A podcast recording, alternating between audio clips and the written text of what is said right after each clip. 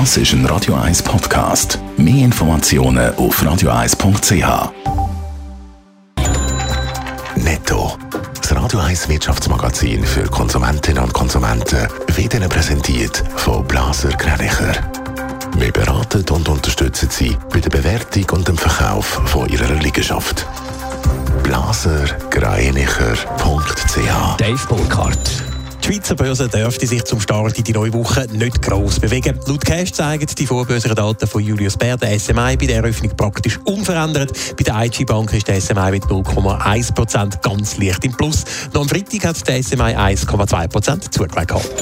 Das Baugewerbe und die Industrie sind in der Schweiz in diesem Jahr gewachsen. Laut einer Mitteilung vom Bundesamt für Statistik hat die Produktion im sogenannten sekundären Sektor um knapp 3% zugenommen im ersten Quartal. Der Umsatz ist über 6% gestiegen. Und auch im zweiten Quartal geht der Anstieg weiter. Die SBB kämpft heute Morgen mit einer grösseren Störung. Der Billetkauf ist an den Automaten oder via App oder Webseite nur eingeschränkt oder dann gar nicht möglich. Die Ursache des Problems ist noch nicht klar und wird noch abgeklärt, wie eine Sprecherin gegenüber Keystone SDA sagt. Wie lange die Störung bei der SBB dauert, ist nicht bekannt.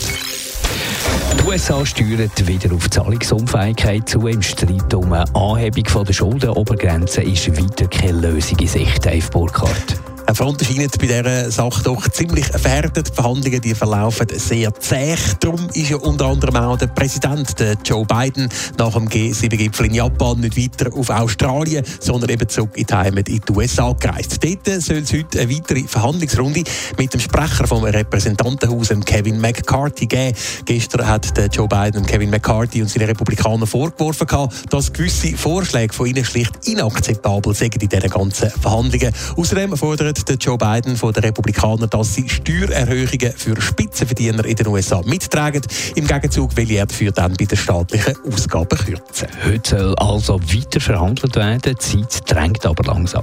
Ja, langsam, aber sicher sollte da, glaube ich, doch eine Lösung gefunden werden, weil die US-Finanzministerin Janet Yellen geht davon aus, dass schon am 1. Juni ein Zahlungsausfall von den USA könnte eintreffen könnte, wenn sich Regierung und Republikaner nicht auf eine Erhöhung von der Schuldenobergrenze können einigen Das würde dann bedeuten, dass die USA einen Großteil ihrer Rechnungen nicht mehr könnte zahlen könnten. Millionen von Jobs könnten dann verloren gehen. Sogar eine weite, weltweite Finanzkrise wäre dann nicht unmöglich. Allerdings betont Joe Biden, dass ein Zahlungsausfall von den USA keine Lösung sei und eine Einigung erzielt werden müsse. Aber eben Zeit denkt.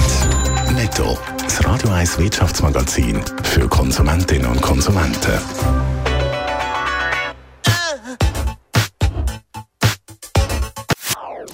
Das ist ein Radio 1 Podcast. Mehr Informationen auf radio1.ch.